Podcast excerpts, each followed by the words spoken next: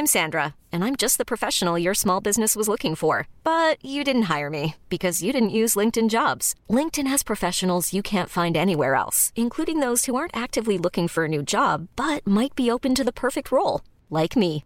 In a given month, over 70% of LinkedIn users don't visit other leading job sites. So if you're not looking on LinkedIn, you'll miss out on great candidates like Sandra. Start hiring professionals like a professional. Post your free job on linkedin.com/achieve today.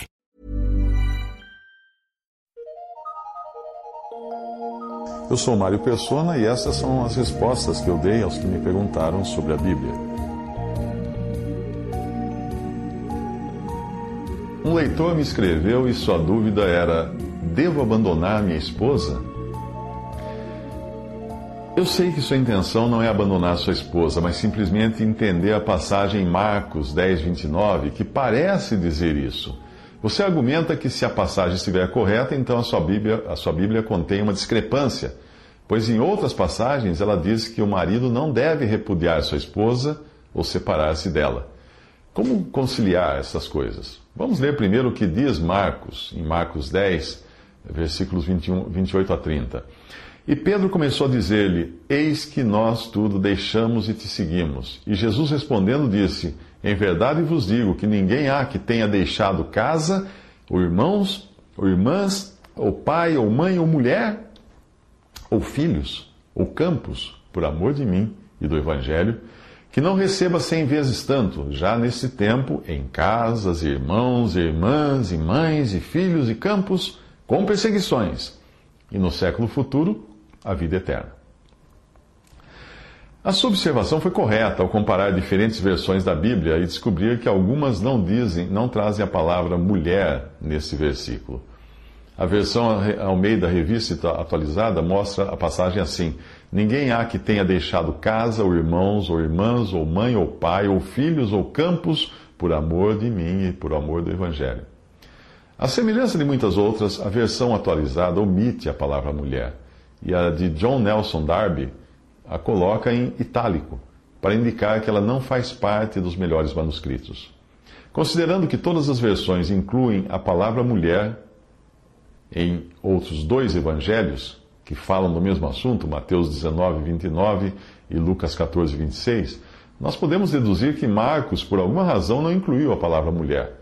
Porém, algum copista decidiu fazer uma glosa valendo-se do que os outros dois evangelistas escreveram, inserindo a palavra mulher por achar que ela daria melhor sentido ao texto. Lembre-se de que não restaram quaisquer manuscritos originais dos autores que Deus usou para escrever os vários livros da Bíblia. Portanto, o que temos são manuscritos que são cópias de cópias.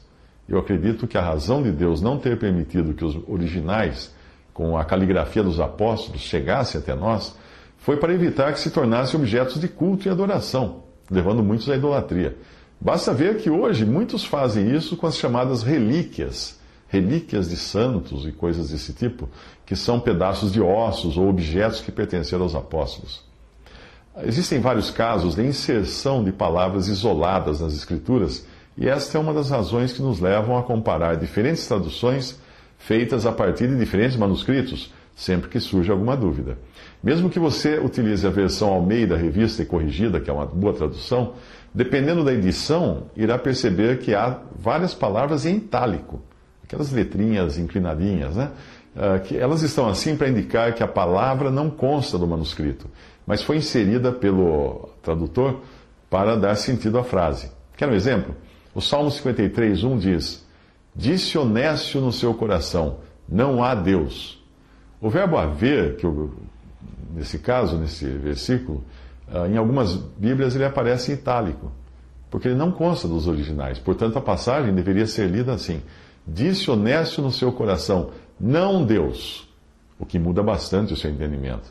Na verdade, o honesto não está negando a existência de Deus, pois todo homem traz em seu íntimo esse conhecimento, como fala em Eclesiastes 3,11 e Romanos 1, de 19 a 21, mas o honesto está querendo que Deus não interfira em sua vida como se exclamasse: Não Deus. Voltando à passagem de Marcos 10, mesmo se lermos do modo como ela aparece em Mateus e Lucas, ou seja, incluindo a palavra mulher, ainda assim ela não está contradizendo outras escrituras, que dizem que o homem não deve abandonar sua mulher. Sua dúvida, portanto, é mais extensa, pois você alega que se alguém sair na obra do Evangelho e abandonar sua mulher, caso ela não queira acompanhá-lo, como parece dizer a passagem, estaria deixando-a vulnerável a cometer adultério, como mostram outras passagens. Por exemplo, Mateus 5,32. Eu, porém, vos digo que qualquer que repudiar sua mulher, a não ser por causa de prostituição, faz que ela cometa adultério. E qualquer que casar com a repudiada comete adultério. Também 1 Coríntios 7,5: Não vos priveis um, um ao outro, senão por consentimento mútuo, por algum tempo, para vos aplicardes ao jejum e à oração, e depois ajuntar-vos outra vez, para que Satanás não vos tente pela vossa incontinência. 1 Timóteo 5,8 diz: Mas se alguém não tem cuidado dos seus, e principalmente dos da sua família, negou a fé, e é pior do que infiel. Aqui entra um princípio importante de interpretação das Escrituras. Quando você tem afirmações claras e inequívocas de algo, e encontra outra passagem que parece contradizer isso, o problema não está numa suposta discrepância entre elas, mas na interpretação.